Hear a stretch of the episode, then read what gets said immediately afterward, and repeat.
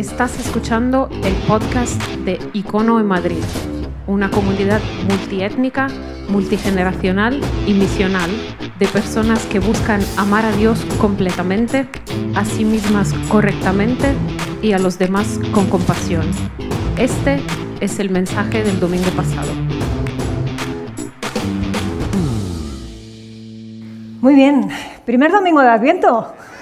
No, no os veo animados. primer domingo de Adviento, eso sí. Bueno, y en el nombre de Jesús. Nos reunimos siempre en el nombre de Jesús, pero es un deleite extra en este mes particularmente en el que anticipamos esa llegada de fechas navideñas y recordamos lo que fue el primer adviento después de esos 400 años de silencio, ¿verdad? Y lo que es el segundo adviento en el que estamos anticipando que el Señor vuelve. Así que detenernos en esta conversación y en esta serie en la que estamos, ¿no? de, los nombres de Jesús, a partir de ese texto que vamos a repasar en un momentito y que ya Joel inició la semana pasada, pues como digo, tiene un, un extra de alegría para los que somos seguidores de Jesús. Es un tiempo entrañable para mucha gente, para otra gente es un tiempo oscuro, la Navidad, por, muchas cosas que, evoca. Pero para quienes tenemos la esperanza pues, puesta en Jesús y, en lo que significa su primera venida y lo que representa eh, la promesa de que Él vuelve, bueno, estas son palabras mayores, esto es otra cosa. Así que eh, hoy vamos a estar eh, continuando esta serie que ya comenzamos la, semana anterior, la vamos a continuar durante dos más y estamos justamente deteniéndonos en ese grupo de, nombres que ahora vamos a recordar rápidamente en ese texto de Isaías capítulo 9 versículo 6. Si no estuviste en la semana anterior en la que empezamos con esta serie de conversaciones, pues te voy a animar a que puedas visitar la página que ya no es icono.online, por cierto, ¿vale? Es eh. ¿Vale? Aunque seguiréis llegando ahí, estará redirigida por lo menos durante un tiempo, supongo, pero ahí podéis encontrar las conversaciones anteriores y es verdad que siempre tener la visión completa de la serie pues nos va ayudando, eh, porque hay cosas que se dicen el primer día que lógicamente no vamos a decir el segundo, y así sucesivamente. Y aunque yo voy a conectar con algunas ideas que el otro día Joel eh, nos ponía delante y que nos sugería, vamos a estar avanzando. Y vamos a dar un pequeñito salto, como luego os explicaré, porque no vamos a hacer la secuencia tal cual viene en el versículo de los cuatro nombres, pero eh, yo creo que, nadie se va a perder. Vamos a procurar, como digo, conectar con lo que vimos la semana anterior. ¿Qué os parece si empezamos, en primer lugar, yéndonos al texto en cuestión? Vamos a leer en Isaías capítulo 9, en los versículos 6 en adelante. Y dice así. Dice, porque un niño nos es nacido, hijo nos es dado y el principado sobre su hombro y se llamará su nombre admirable, consejero, Dios fuerte, Padre eterno, príncipe de paz. Y sigue diciendo, lo dilatado de su imperio y la paz no tendrán límite sobre el trono de David y sobre su reino, disponiéndolo y confirmándolo en juicio y en justicia desde ahora y para siempre. Y me encanta este final esto no lo pone en el versículo, pero de ahora sí, que dice, el celo de Jehová de los ejércitos hará esto. Celo como ese deseo intencional, focalizado, directo de que esto suceda. Y si el Señor quiere algo, qué duda cabe que eso pasa. Y esto es lo que vamos a estar repasando. Vamos a estar viendo estos títulos que se le asignan al Mesías prometido, a Jesús, a quien recordamos en estas fechas navideñas en su nacimiento, a quien luego recordamos en tiempos de Semana Santa en su crucifixión y su resurrección. Y esos cuatro nombres, y diréis, bueno, no aparecen cinco, ahora hablamos de eso. Eh, esas cuatro parejas de palabras nos traen una imagen, y esto conecta con lo que decía Joel el otro día, ajustada de ese Mesías en un momento, en un tiempo en el que cada uno piensa de las cosas un poco lo que le da la gana. Cada uno puede pensar lo que quiera, cada uno define su forma de ver el mundo, cada uno decide lo que es o lo que no es, lo correcto o lo incorrecto son palabras ya políticamente incorrectas, lo bueno y lo malo no existe y de Dios uno puede pensar casi casi lo que le dé la gana. Claro, qué interesante y qué importante entonces en una época como esta especialmente que podamos acercarnos a un texto como es este, en el que se nos explica y se nos define de una manera tan clara con esas cuatro parejas de palabras de qué tipo de Mesías estamos hablando. ¿Quién es el Salvador del mundo? ¿De quién se habla ahí? ¿Cuál es el contorno, entre comillas, cuál es la definición, de qué estamos hablando? Y todo en un sentido desde el lenguaje y lo conceptual, pues en un aspecto muy vago, porque nosotros no tenemos la capacidad de poder comprender toda la amplitud de lo que eso significa. Pero el lenguaje es una herramienta tremendamente potente que Dios nos ha dado para poder transmitir contenido, para poder recibirlo. Y desde ese lenguaje, desde esa denominación de ese Mesías, nosotros hoy tenemos la posibilidad de comprender algo mejor. ¿Quién es ese Dios que hay detrás de este anuncio? ¿Quién es ese Dios encarnado en ese bebé, en ese Mesías del que nosotros hoy nos llamamos seguidores de Jesús? Era de Jesús de quien hablaba ese texto y es de Jesús que vamos a estar hablando hoy. Y son eh, cuatro las parejas que veis ahí y hoy nos vamos a centrar específicamente, y por eso decía antes que vamos a hacer un pequeño salto, en esa visión de el Mesías como Padre eterno. El otro día Joel estuvo desarrollando la primera de ellas, admirable consejero, en la Reina Valera del 60 que solemos manejar viene separado por una coma, no os volváis locos, no pasa nada. Eh, en el hebreo eh, no, hay, tal cosa como comas así en ese sentido a la hora de distribuir el texto. A algunos les puede dar la sensación de que hay un error, tal, no hay nada de eso. No hay consenso entre los comentaristas, pero muchos están de acuerdo en que por la forma en la que está eh, expresado el resto del texto, es muy posible que estamos precisamente ante esas cuatro duplas, ¿vale? Y no, y no cinco títulos. En cualquier caso, nos da un poco igual, lo que dice es exactamente lo mismo, lo uno no quita al otro, pero siendo que la semana pasada empezamos a verlo de esa manera, mantengo la distribución, como digo, y además encajándolo en esas cuatro semanas de las que vamos a estar hablando. Si os dais cuenta, la primera, admirable consejero, tiene todo que ver con la idea de sabiduría, la capacidad de ese Mesías para guiar a su pueblo. Está en este, en este punto Isaías hablando al pueblo de Israel, les está advirtiendo del juicio que va a venir, por una parte, pero por otra parte, dentro de ese anuncio de juicio hay un anuncio de gracia. Y eso sucede constantemente en la narrativa bíblica. Momentos, por ejemplo, como los de David y Betsabé, acaban de perder a su hijo y justo ese mismo día, pues Betsabé concibe a Salomón. Y bueno, pues hay juicio y hay gracia a la vez y hay un montón de, momentos a lo largo del tiempo. Génesis 3.16, sin ir más lejos, ¿no? Caída del hombre y de la mujer, con todo lo que eso supone, pero también el protoevangelio, explicando qué es lo que va a suceder cuando llegue el Cristo, el que sí pisará la cabeza de la serpiente. Y vemos constantemente esa ese elemento ¿no? de juicio y gracia, juicio y gracia. Va a ser alguien que guíe a su pueblo en sabiduría, alguien que va a ser admirable. Los otros dos títulos siguientes tienen todo que ver con la deidad, sobre todo. Es un adelanto del tipo de Mesías que estamos hablando. No era solamente un héroe, no era un salvador en el sentido de un caudillo, no, estamos hablando de Dios. Y ya estos dos títulos apuntan en esa dirección. Y el último tiene que ver con el tipo de reinado que se va a establecer. Y está conectado el Mesías con la dinastía davídica. Eh, pensemos que venían de conocer reyes como David, Salomón. También hay mucho contraste con esos otros reyes que no valían para nada por el camino. Eh, pero en ese contraste precisamente es que esos cuatro títulos del Mesías nos traen una visión muy interesante. Y yo no sé, en tu caso particular, porque no os conozco a todos ni conozco las particularidades de cada uno, ¿no?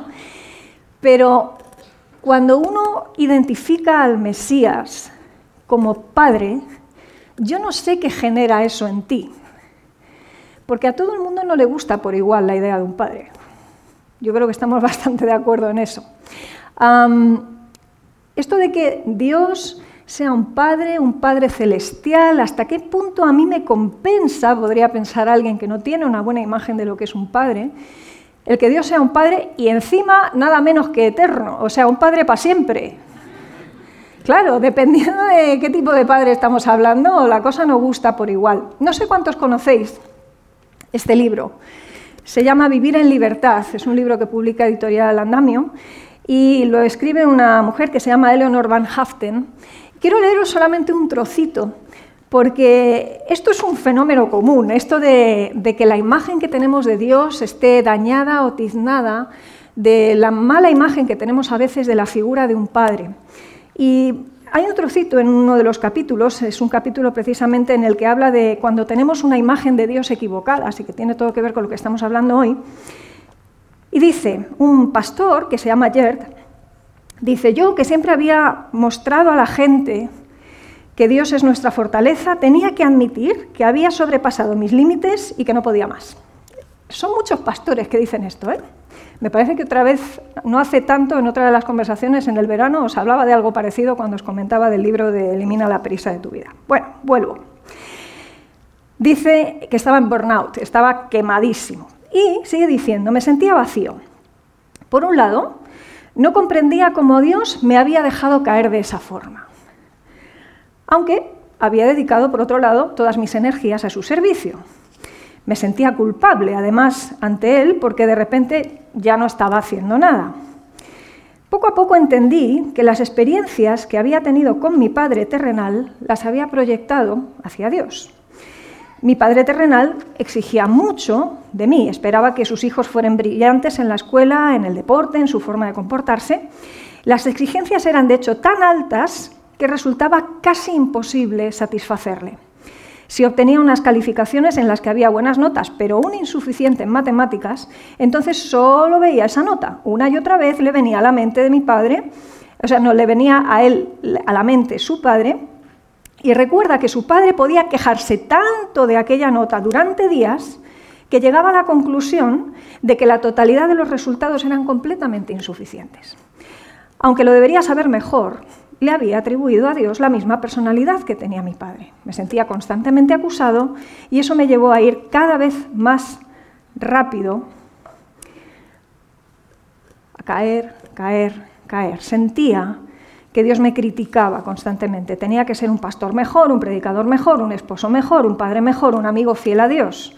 Y cada vez que comenzaba a orar, además tenía la impresión de tener que disculparme ante Dios por mis debilidades.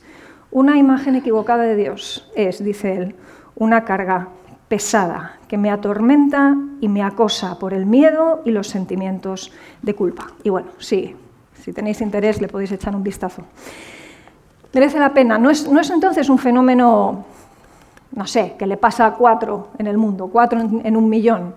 Esto le pasa a mucha gente y es un libro de verdad de cabecera porque trata muchas de esas cosas que precisamente nos, nos eh, dejan como atascados en la vida cotidiana. ¿no? Habla de los miedos, habla de la imagen distorsionada de Dios y otras tantas cosas muy interesantes. Ahora, en medio de este texto que estamos, e incluso al margen de la imagen que tú puedas tener de lo que significa un padre, porque ahí se junta el cómo ha sido nuestro padre con la imagen que nosotros tenemos acerca de un padre y de lo que creemos que debería ser. Por ejemplo, pues un padre te debería apoyar en todo, piensan algunos.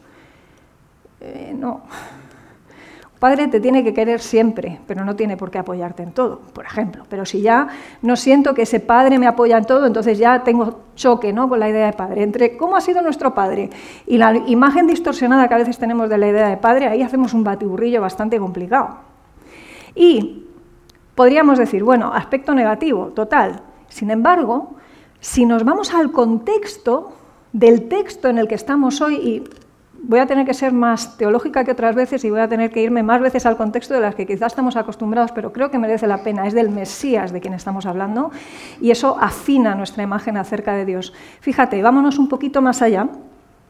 Principio de ese mismo capítulo donde nos dice, no habrá siempre oscuridad para la que está ahora en angustia. El pueblo que andaba en tinieblas vio gran luz, los que moraban en tierra de sombra de muerte, luz resplandeció sobre ellos. Multiplicaste la gente, aumentaste la alegría, se alegrarán delante de ti como se alegran en la siega, como se gozan cuando se reparten despojos, porque tú quebraste su pesado yugo y la vara de su hombro y el cetro de su opresor. En este texto lo que hay es luz y salvación por los cuatro costados. Luego, esos cuatro títulos del Mesías en ningún caso pueden tener connotaciones negativas. Eso ya para empezar nos tiene que obligar a pensar de alguna manera que independientemente de la visión que nosotros tengamos acerca de nuestro Padre, no el de los cielos, sino el nuestro de aquí, o de lo que significa un Padre, si esas otras visiones de lo que significa un Padre opacan o oscurecen de alguna manera la idea de un Padre eterno, estamos equivocados. Así que nos toca reconstruir desde cero posiblemente lo que significa un Padre. Ahora, creo que estamos de acuerdo en que como mínimo, este texto para muchos de nosotros es difícil. El propio Spurgeon hizo una serie de conversaciones, aunque no lo llamamos así, en la iglesia donde él predicaba principalmente, y él decía que este título particular, el de Padre Eterno, era el que le producía más dificultad. De los otros varios había predicado con, mucha menos dificultad, con mucha menos inquietud, pero sobre este particularmente, por determinadas implicaciones, decía que le, resultaba extremadamente difícil y de hecho cuando uno se lee el sermón casi casi que pide perdón por posibles equivocaciones antes de empezar. No es nada fácil. Ahora, creo que si lo vemos detenidamente, lo que vamos a ver como poco son contrastes. Acabamos de ver varios contrastes de esa idea negativa a lo que el texto realmente nos está hablando, que es de luz, es de brillo, es de salvación. Pero además, por otro lado, fíjate, venían de un montón de reyes que habían hecho de verdad flaco favor al pueblo y a todo lo demás. Los reyes incluso de naciones alrededor, casi todavía peor, no sabemos si peor o mejor, pero en cualquier caso, desde luego, quienes sí conocían la palabra en el sentido de la ley, quienes conocían lo que Dios quería del pueblo, tenían una doble responsabilidad. Los reyes de Israel, de Judá, desde luego no eran ajenos a conocer de qué iba aquello, qué era lo que se demandaba de ellos. Y lo que vemos una y otra vez es la ruina, el desastre. Claro, venir ahora a hablar de un rey, a hablar de un padre, de alguien que guía. Yo creo que muchos de ellos seguramente tendrían una visión bastante torcida como podríamos tener nosotros hoy. Y yo he mencionado la del Padre, pero podríamos aplicarlo a casi cualquier otra cosa. Sin embargo, ahí tenemos a un Jesús, vamos a mirar hacia el Mesías, a ese Jesús que conocemos en el Nuevo Testamento, un Jesús al que las multitudes seguían y alucinaban cuando le escuchaban hablar porque decían, este sí que tiene autoridad. ¿De dónde ha sacado este la sabiduría? Cuando tenía 12 años y estaba en el templo, por ejemplo, dicho de una manera sencilla y así un poco de calle, le daba sopa con ondas a los escribas, a los que sabían de la ley, a los maestros. Persona admirable que guiaba ya desde su tierna infancia de una manera absolutamente sobrenatural. Por otro lado, cuando le escuchábamos decir aquello de oísteis que fue dicho, pero yo os digo, ¿veis ahí al admirable consejero? Vemos, por ejemplo, a ese Dios rescatador, todo lo contrario a lo que habíamos visto quizá en esos otros que habían intentado, bueno, hacerlo a su manera, los reyes, los que tenían poder para haber hecho las cosas de otra manera, qué diferente, ¿verdad?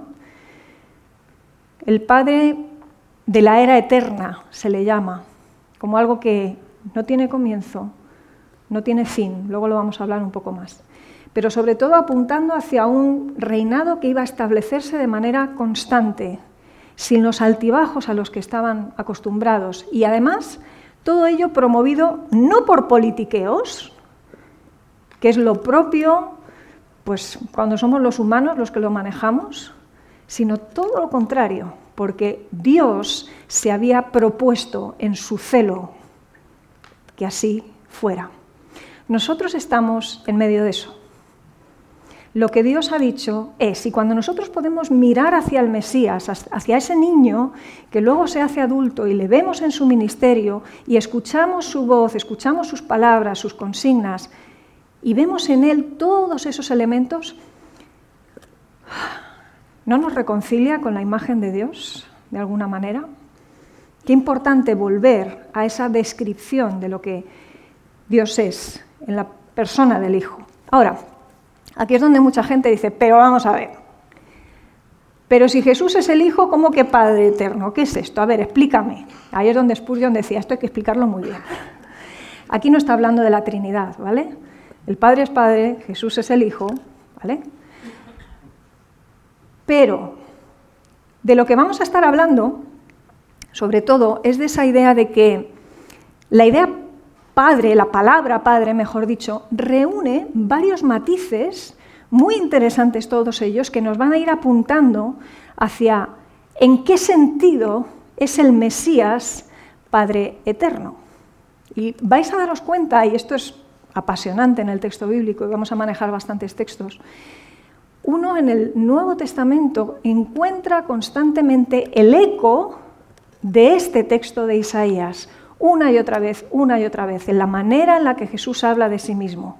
¿Os acordáis de aquel texto que dice, no os dejaré huérfanos?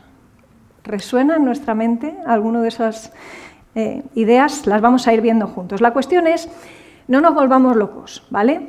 No todo el lenguaje trae una idea literal de lo que significa una palabra. Entonces vamos a estar manejándonos con connotaciones y sabemos que a veces padre significa pues, origen de la vida, otras veces padre puede significar eh, pues más bien un pionero, alguien que abre brecha en un sentido. Padre tiene que ver con un oficio, con un desarrollo de una serie de funciones, un rol, y vamos a ver cómo hay mucho de eso también en esa figura del Mesías. Ahora, vamos por partes porque, como digo, no hay contradicción y esto es lo primero que tenemos que ver. Tendríamos que cambiar la palabra contradicción por la palabra maravilla. Y estaba repasando estos días para, hablar con vosotros hoy sobre esto y me acordaba de que justamente en otra serie de Adviento, no del año pasado, sino de 2021, estuvimos hablando del Cordero y el León. Estuvimos hablando de los contrastes que aparecen en la persona de Jesús. Y aquí solamente os pongo algunos, ¿vale? Podéis ir a aquella conversación y hay muchos más. Pero, por ejemplo, ahí se habla específicamente de un niño, no se es dado, niño va a ser nacido, niño no se es nacido, aunque dice en pasado se refiere al futuro, es profético, pero a la par, fijaros, un niño consejero. Hay contradicción, ¿no? Es maravilla, totalmente maravilloso. La idea de un bebé que es eterno, o sea, vamos a ver un momento. Un bebé nace, es decir, tiene comienzo. ¿Cómo casa eso con la idea de eternidad? Que uno sea eterno implica que no tiene comienzo y que no tiene final.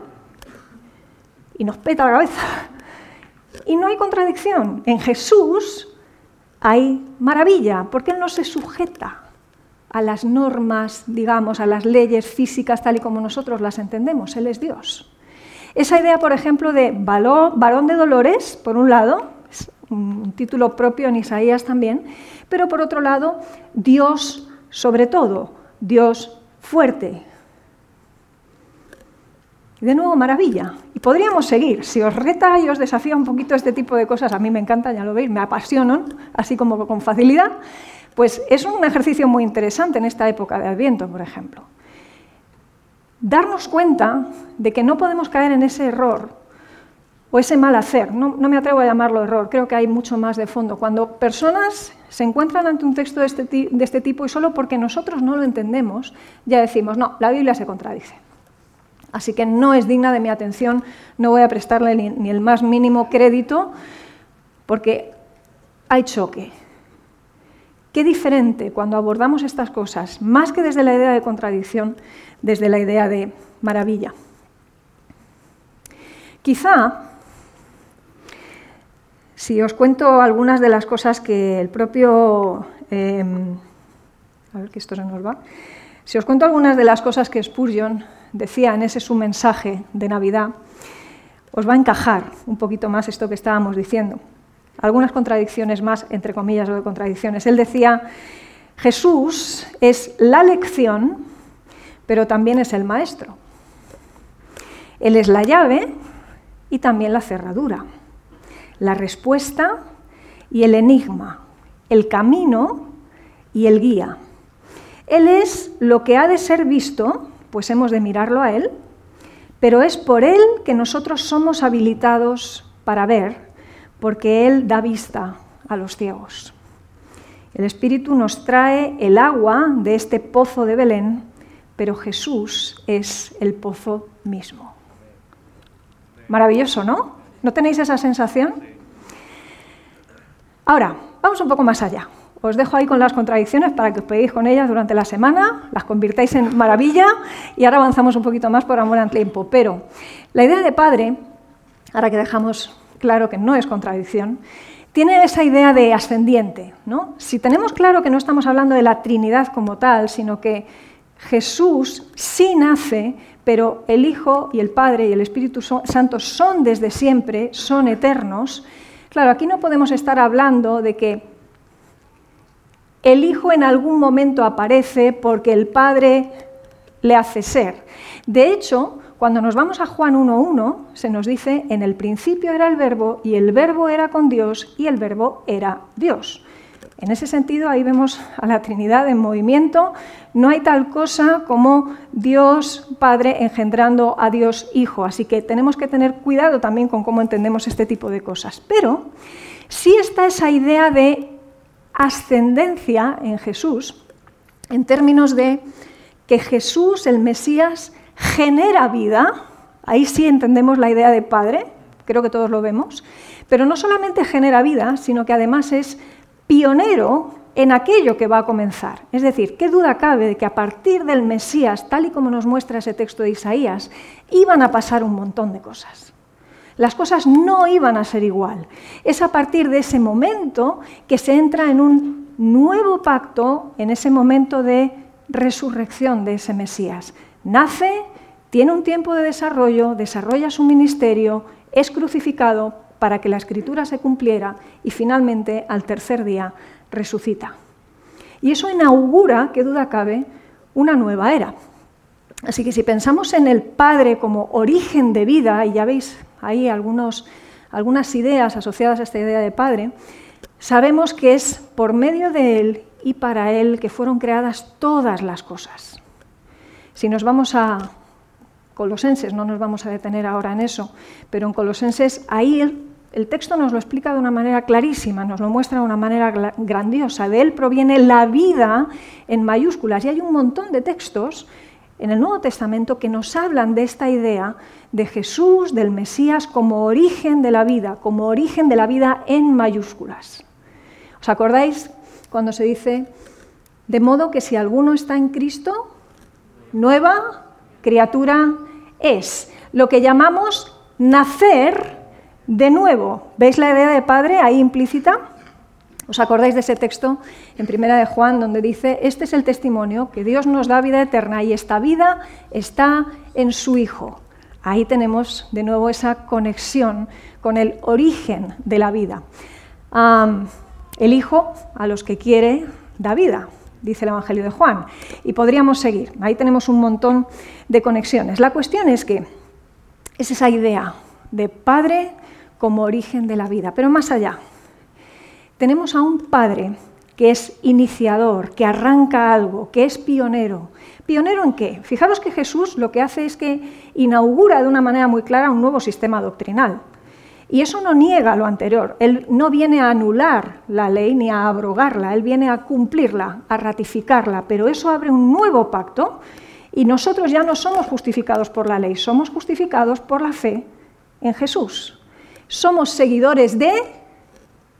Estáis dormidos, repito, somos seguidores de Jesús, o sea, en un sentido es padre del cristianismo.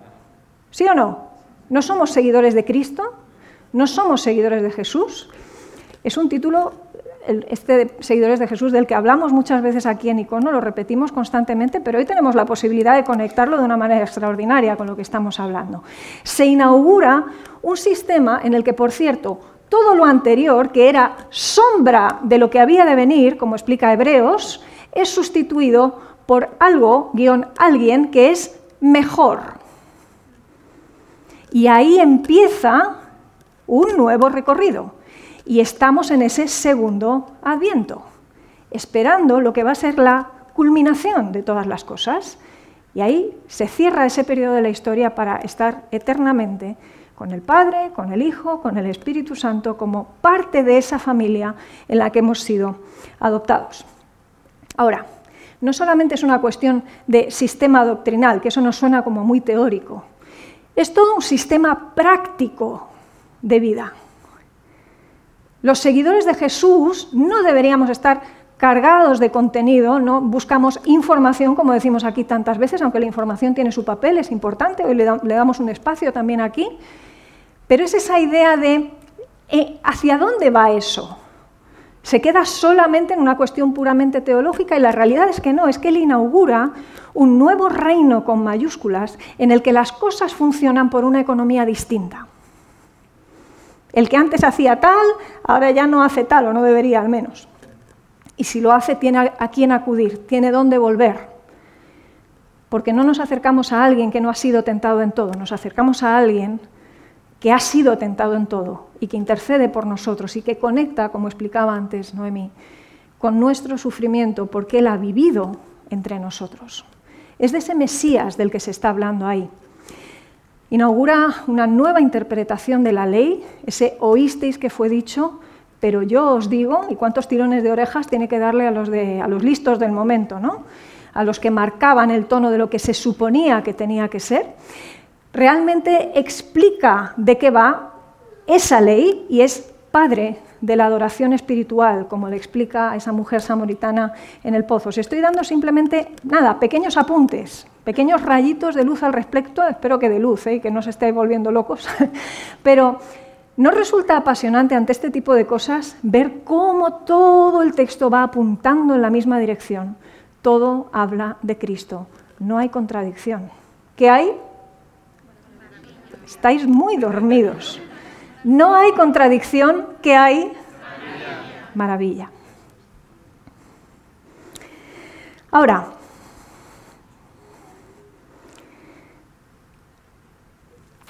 os decía antes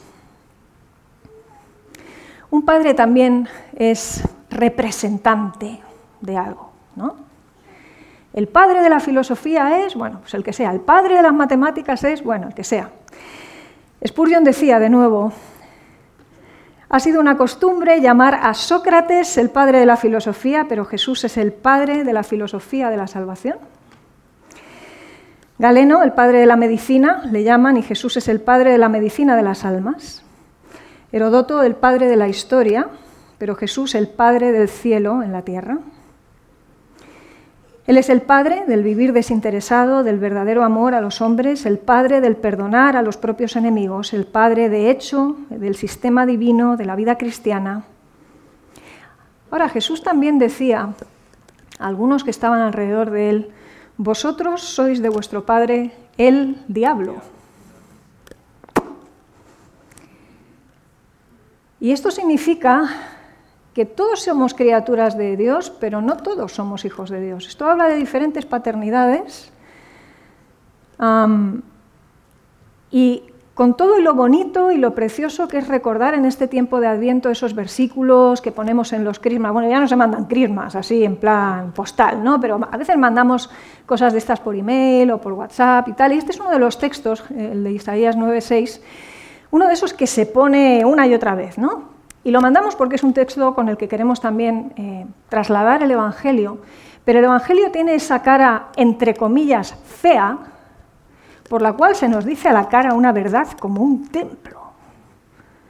Y es que de natural no estamos bajo la paternidad de Dios en ese sentido que nosotros nos gustaría, y que solamente es a través de la puerta estrecha, que es a la par el camino estrecho que lleva el camino al lugar de salvación y ese es Cristo Jesús. Si no es a través de Cristo Jesús, lamentándolo mucho, no somos hijos de Dios, somos criaturas de Dios, pero no, no tenemos esa vivencia del Mesías, de Jesús, de Dios como un Padre para nosotros. Por eso muchas veces se le ve desde esa especie de, de tiranía, ¿no? No me voy a detener de nuevo, pero os animo a que podáis ir a 1 Corintios 15 durante la semana. Ahí se habla de Adán como el padre de los vivientes, ese primer hombre, em, un representante de todos los demás, pero alguien que no es eterno, que duda cabe que además pues, en él somos todos muertos por, por la caída, pero se habla también de un segundo Adán, que es Cristo. Y Él es Padre de los que viven. Él es Padre de los que deciden aceptar ese regalo de la vida nueva en mayúscula. Y esto nos obliga entonces a plantearnos bajo qué paternidad estamos. No te vayas de aquí hoy sin tener ese tema resuelto, porque no viene de serie. Requiere de una decisión intencional. Parece una obviedad, pero es por el énfasis que quiero darle. Requiere decidir y requiere tener la intención de no quedarnos en la paternidad que nos viene de serie, que es la de Adán y la del diablo, porque el que no está en luz está en oscuridad, que duda cabe. Y quien traía verdadera luz y la sigue trayendo a día de hoy es el Mesías, Jesús. Si no pasas por Jesús, no estás bajo la paternidad apropiada. Y el final del recorrido no es el mismo. Y sé que esto es un mensaje incómodo en Navidad, por eso a mucha gente le revienta la Navidad. Porque la luz visibiliza las tinieblas. Y todos venimos de tinieblas y todos estamos en tinieblas, a no ser que dejemos que la luz brille. Es una decisión. ¿Bajo qué paternidad estamos? Voy a ir cerrando, me voy aproximando al final. Qué alucinante cuando un padre hace bien su oficio. Te fijas en Jesús y le ves como admirable consejero, lo ves como Dios, lo ves fuerte, aunque muchas veces nos lo han vendido como un flojo, como un pusilánime, y lo ve uno así como lánguido en esa especie de retratos que se hacen por ahí. No tiene nada que ver con eso. Jesús repartía para todos, ¿eh? O sea, y lo digo con intención príncipe de paz. ¿Quién no querría tener a un Jesús como Padre? Y ahí tenemos esa idea de Jesús como imagen del Dios invisible. Si pudiéramos elegir, ¿cómo no elegir a alguien que desarrolla su oficio de padre de esa manera? ¿Qué es lo que tendría que hacer un padre en el ideal? No tendría que cuidar, quizá, que trabajar en la intimidad con sus hijos, Pensad en Jesús y conforme os vaya leyendo algunas de estas ideas, id pensando si os vienen a la, mente imágenes como instantáneas de Jesús haciendo esto que os voy a leer. Cuidado, os decía, por una parte, tener intimidad con los suyos, bendecir, consolar, guardar, interceder, sacrificarse, ¿Os evoca la imagen de Jesús, el oficio de un padre? ¿Quién no querría tener un padre así? ¿Sabéis que el Salmo 68 le llama padre de huérfanos y padre de viudas? Vaya tela, ¿eh? De los que están en peor situación. Alguien que socorre, que protege, que disciplina. Esa es la parte que no nos gusta. Y por eso decimos, no, padre no queremos. Ya te pierdes todo lo demás, eres consciente, ¿no? Bien. Que enseña, que confronta, bueno, todas esas cosas. Entonces tenemos en Jesús ese Padre, tenemos el hermano mayor, tenemos amigo fiel. En Jesús se reúnen tantas y tantas cosas, así que de nuevo no hay contradicción, hay maravilla. Voy cerrando y recordamos ese texto en el que Él nos decía, no os dejaré huérfanos, vendré a vosotros todavía un poco y esto nos pone justo en este lugar de segundo adviento. ¿Hacia dónde estamos mirando? ¿Os acordáis que el otro día Joel nos animaba a vivir la vida y el momento presente mirando hacia ese día glorioso en el que, sin previo aviso, el Señor se va a hacer presente? Y no va a venir como un bebé, alguien a quien se puede ningunear o llevar de un lado a otro, a quien se puede intentar matar, como intentó Herodes. No, no, va a venir de otra liga, va a venir de otra pasta, va a venir en otro formato, si me, me permitís la expresión. No va a dejar de ser padre de los que es padre, pero también viene como juez. Y también viene a separar quienes van con él, quienes no van con él. Y dependiendo de cuál es la paternidad a la que estás alineado, a la que estás asociado, pues pasarán unas cosas o pasarán otras. Estamos todavía en ese tiempo de gracia en el que lo que dice Isaías aplica para nosotros hoy. Sigo leyendo. Todavía un poco y el mundo no me verá más, Pero vosotros me veréis, dice el texto, porque yo vivo, vosotros también viviréis. En aquel día, vosotros conoceréis que yo estoy en mi Padre y vosotros en mí y yo en vosotros. Y fíjate lo que dice en el mismo texto. ¿Veis el destacado? Porque yo vivo, vosotros también viviréis. Padre eterno. Y que el regalo para nosotros como hijos sea esa posibilidad de compartir el resto de la eternidad con Él. Regalazo, ¿no? Igual de eso va lo de los regalos de Navidad. Igual tendríamos que recordarnos que lo de los regalos de Navidad, más allá del holgorio, que está fenomenal y todos nos lo pasamos muy bien con ello, tiene ese sentido. En Navidad nos hacemos regalos porque recordamos el regalo por excelencia, Cristo Jesús. En Él se unen un bebé con el logos y de nuevo, no hay contradicción, solo maravilla no está muerto. ¿Qué decimos los domingos normalmente? Ha resucitado.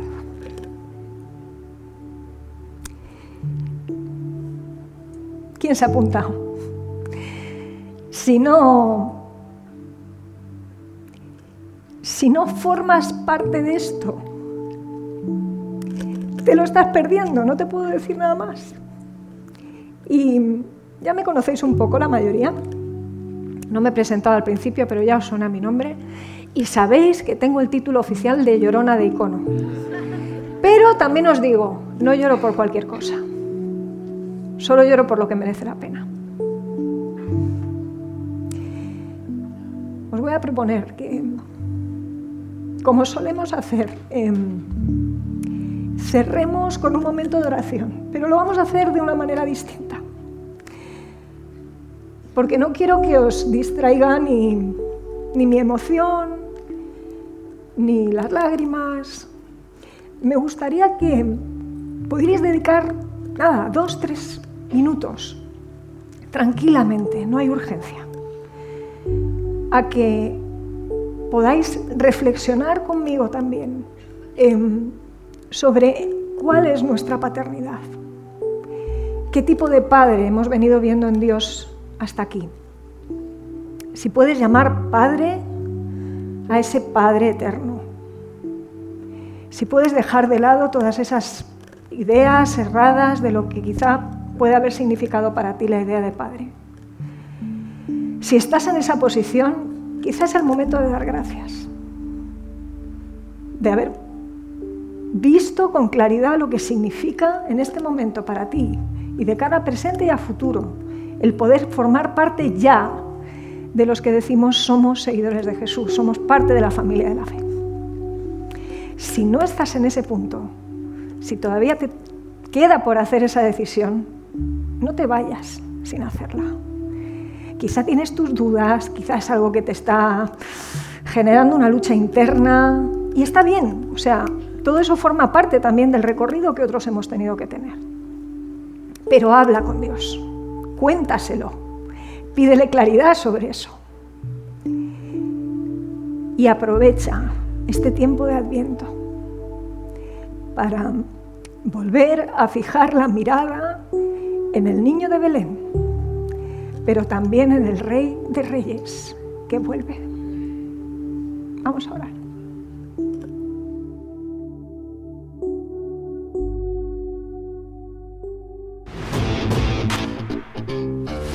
Gracias por escuchar estos recursos. Esperamos que te haya retado y motivado a vivir arriba, adentro y afuera. Recuerda que para conversar sobre estas ideas puedes participar en un icono grupo. Pásate por nuestra página web y encuentra más información. icono.online.